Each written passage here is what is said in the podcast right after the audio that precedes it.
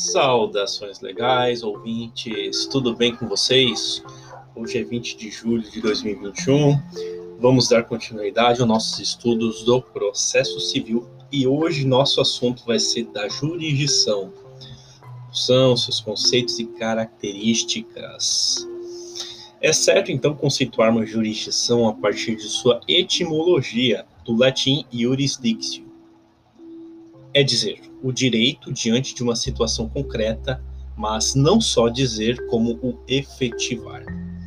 A noção de jurisdição perpassa o sentido de que o Estado toma para si a necessidade de solucionar os conflitos que advêm do meio social. É a partir daí que surge a necessidade da função jurisdicional. A jurisdição é uma importante e essencial ferramenta do Estado para solucionar a chamada lide, o conflito de interesses e pretensões resistidas por meio das leis. A segurança trazida pelo Instituto advém da vedação da autotutela. Isso porque somente o Estado pode solucionar as controvérsias, excetuando-se as legítimas defesas e de esforço imediato no. Exemplo do artigo 1181, inciso 1 do Código Civil e 1210, parágrafo 1 também do Código Civil. Então, o conceito de jurisdição atualmente não é apenas o de dizer o direito. Tratar o juiz como boca da lei é subjugar a sistemática democrática e globalizante do direito. O juiz deve verdadeiramente realizar um concreto, um concreto, em concreto o direito, de acordo com o artigo 4 do Código de Processo Civil.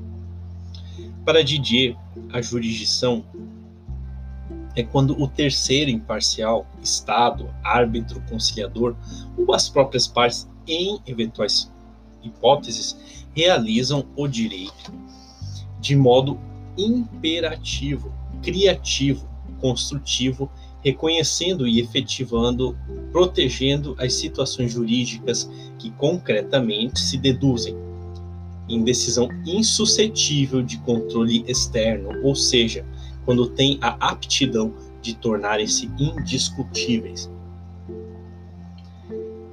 Características da jurisdição são características únicas que as distinguem das demais funções estatais, que são elas: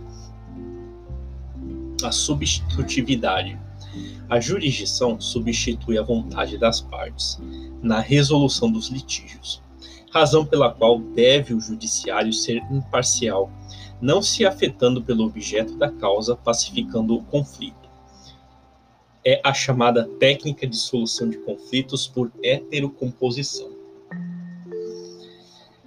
A imperatividade.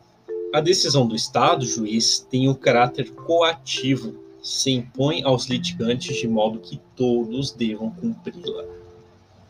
A definitividade é o caráter da imutabilidade da decisão. Não se pode discutir dentro do seu sistema, porém a decisão faz a coisa julgada ser indiscutível. É assim, então, incorreto afirmar que só haverá jurisdição se houver coisa julgada, pois o legislador ordinário pode, por exemplo, em certas hipóteses, não submeter certas decisões à coisa julgada tendo em mente que esta representa uma opção política do Estado. A inafastabilidade é uma característica decorrente do princípio do acesso à justiça. O controle jurisdicional não pode ser evitado ou mitigado. Não se excluirá do judiciário a, a apreciação jurisdicional ou ameaça de lesão ao direito.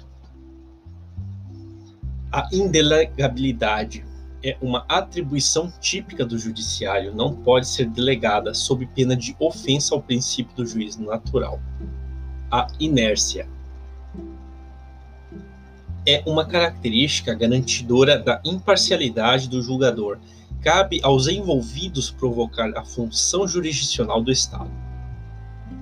A partir do impulso oficial, a jurisdição é oficiosa, ou seja, a partir dela, cabe ao Estado o impulso oficial do processo. Uma vez provocado, a ele cabe a manutenção da paz social.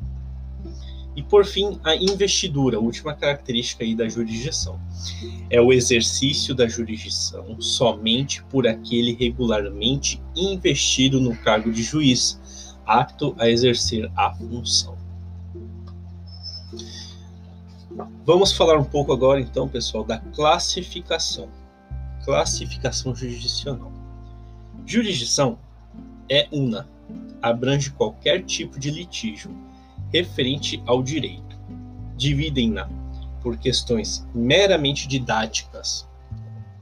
Então, a jurisdição contenciosa é aquela em que há uma lide, um conflito de interesses instaurado que é solucionado pelo Poder Judiciário. Jurisdição voluntária. Não há de se falar em lide. Na jurisdição voluntária, busca-se uma determinação judicial que valha para ela mesma. É possível, aliás, que a sentença favoreça todas as partes. Não serve para que o juiz diga quem tem ou não razão, mas sim para que haja a determinação de providências necessárias para a proteção dos sujeitos envolvidos na lide. Jurisdição penal. Esta liga-se à causa penal e as pretensões punitivas da privação de liberdades e restrições de direitos, todas submetidas apenas ao Estado. A jurisdição civil é a lide residual, é tudo aquilo que não couber na jurisdição penal e acaba sendo uma forma residual de jurisdição. Jurisdição especial refere-se à jurisdição trabalhista, militar e eleitoral jurisdição comum é a jurisdição supletiva residual, soluciona qualquer conflito que não seja especial. Jurisdição superior é a jurisdição competente para reexaminar as decisões de mérito e hierarquia inferior.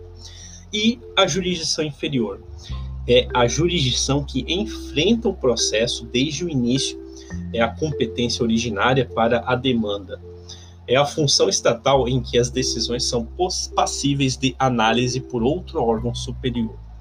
Não se confunde, gente, atenção, não se confunde a jurisdição superior com o julgamento pelos tribunais, pois estes também podem exercer a jurisdição original. Superior é a jurisdição que o tribunal exerce em grau de recurso. Pessoal, foram estes os nossos estudos sobre a jurisdição as características, classificações, a introdução sobre o assunto de jurisdição. No próximo, no próximo tópico, a gente fala sobre os princípios de jurisdição. Até lá, bons estudos e boas escutas a todos.